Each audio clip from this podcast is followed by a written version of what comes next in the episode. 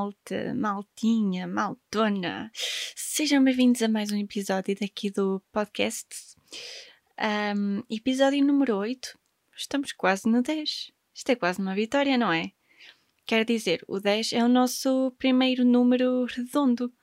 Por isso, acho que, acho que vai ser um episódio especial.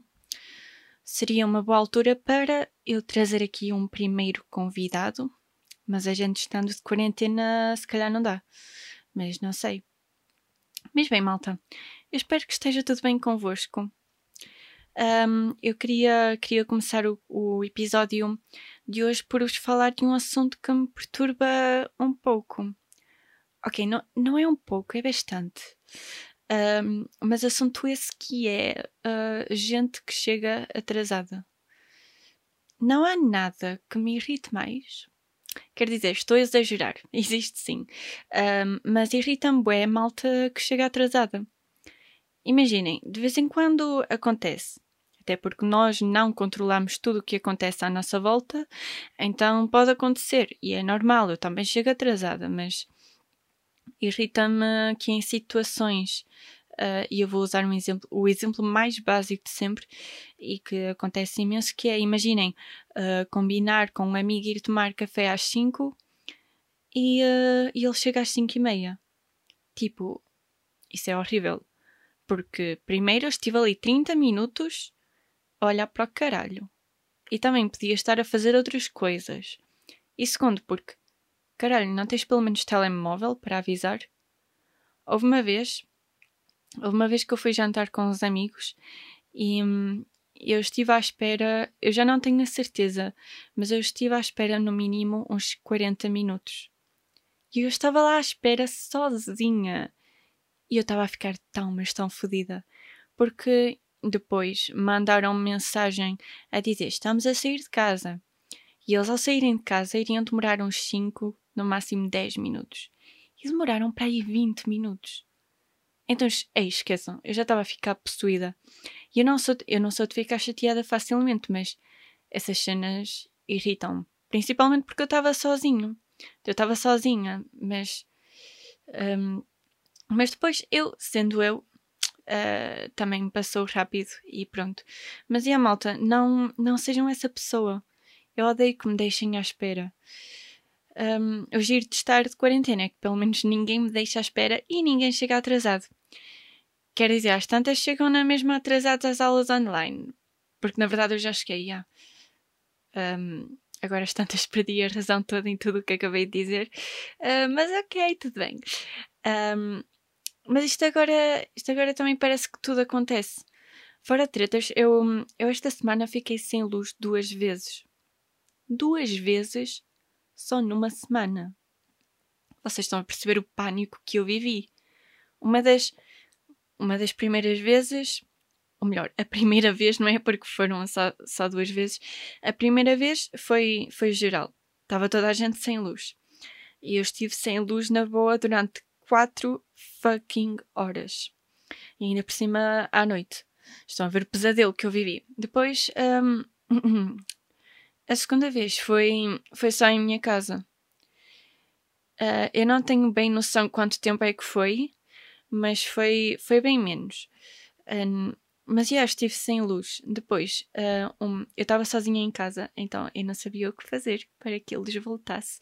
Mas entretanto, o meu pai chegou, arranjou lá não sei o que é, e depois já só metade da casa que estava sem luz. Metade, essa que era a metade onde estava o meu quarto.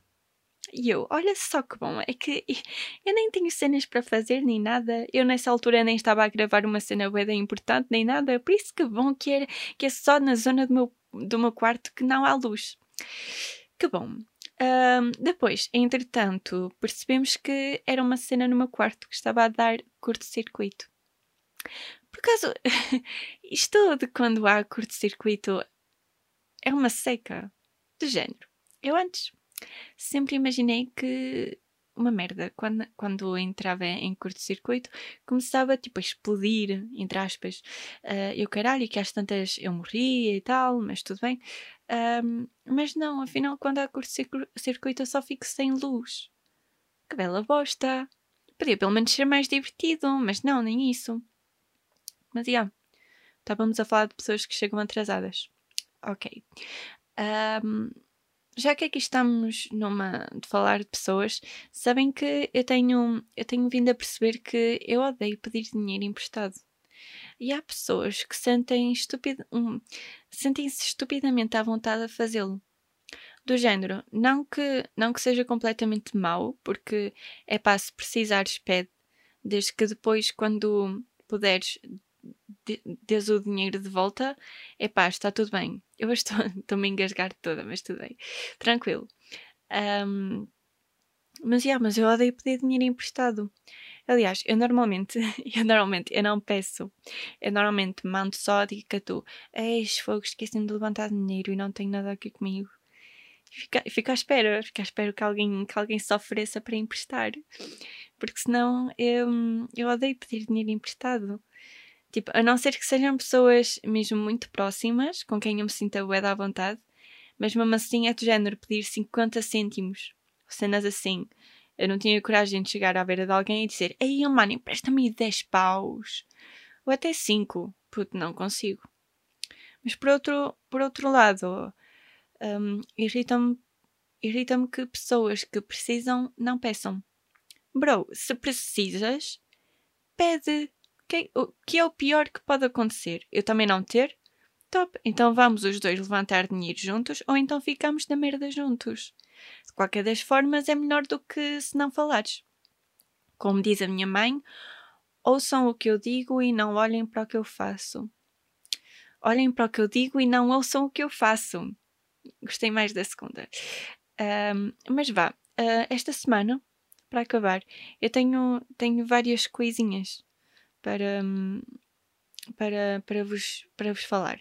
A primeira é: eu não sei se já começaram a ver a nova série da, da RTP, A Espia, mas se ainda não começaram a ver, vejam, porque opá, ainda só saíram dois episódios, mas eu estou a curtir. É um drama histórico, passa-se em 1941, durante a Segunda Guerra Mundial. Ai, desculpem. desculpem. Um, yeah, passa-se durante a Segunda Guerra Mundial.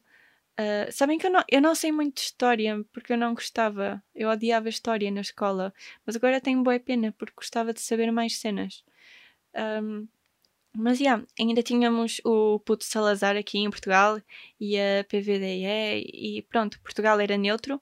E temos a gaja, a Maria João, que está a fazer de espia e não sei o quê, porque querem informações sobre os carregamentos de wolframio. E pronto, entretanto, ainda não aconteceu assim muita coisa, são dois episódios, né? Mas eu acho que essa gaja se vai apaixonar por um gajo uh, que não devia. E vai ter meio que uma vida dupla uh, e vão ter que evitar uma invasão alemã, não sei. Uh, mas já vejam, porque eu estou a curtir e acho que acho que só vai ficar mais interessante. Para não falar que, a nível de atores, estamos a falar de atores portugueses que. Yeah, não sei se me entendem, mas. Yeah, temos, temos a Daniela Roy, uh, o Diogo Morgado, um, a Maria João Bastos, que eu não conhecia muito bem, mas ela é boa atriz. Um, temos o Adriano Carvalho. Temos quem mais? Ah, temos o António Capelo. Sabem que o António Capelo mora aqui relativamente perto de mim?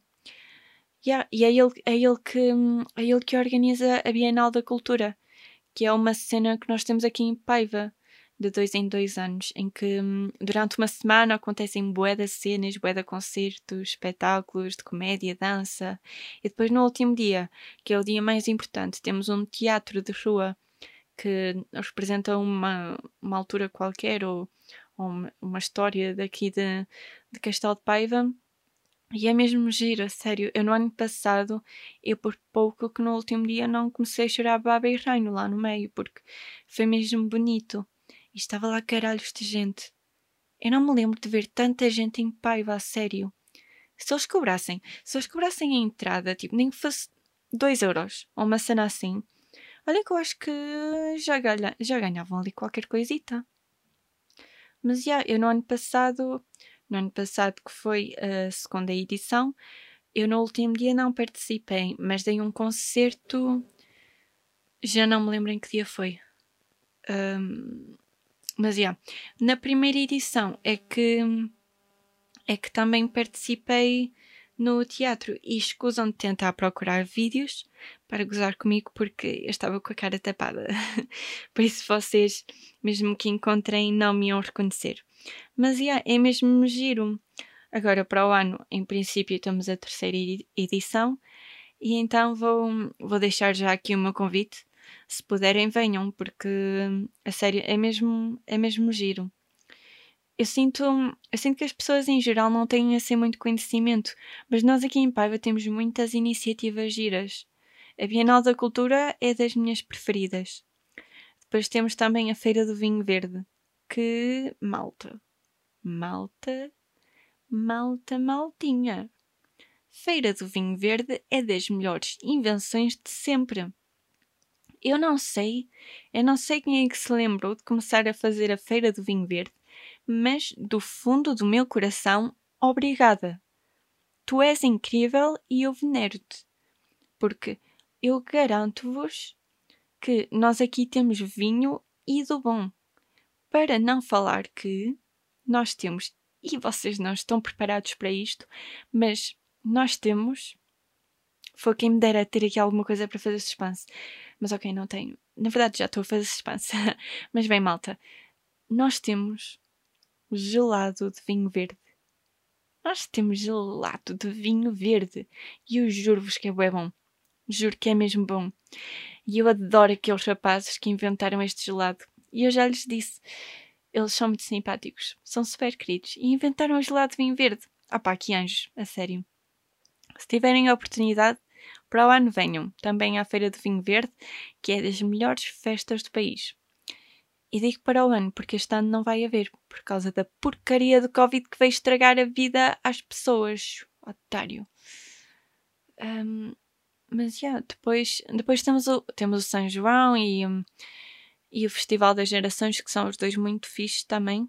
Mas, opá, Feira do Vinho Verde é Feira do Vinho Verde.